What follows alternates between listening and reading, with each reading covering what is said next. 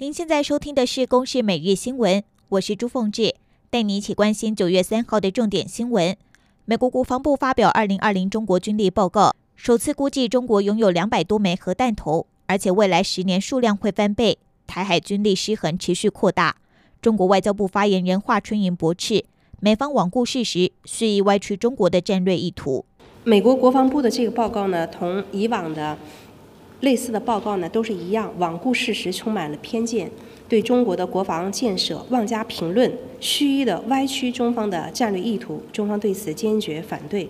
而国防部痛批中共近期频繁发布各种假消息，意图制造两岸人民的冲突，像是八月三十号。有美军 EP 三一电侦机疑似直接从台湾起飞，三十一号更指出美军 RC 一三五 W 电侦机穿越台湾本岛。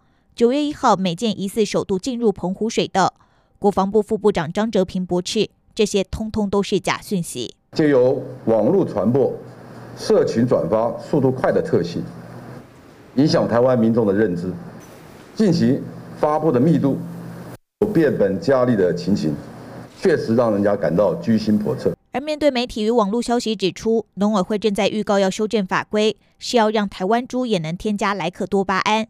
主委陈吉仲除了多次驳斥，更在昨天中午火速宣布修改预告的文字，试图灭火，明确改成禁止国内使用。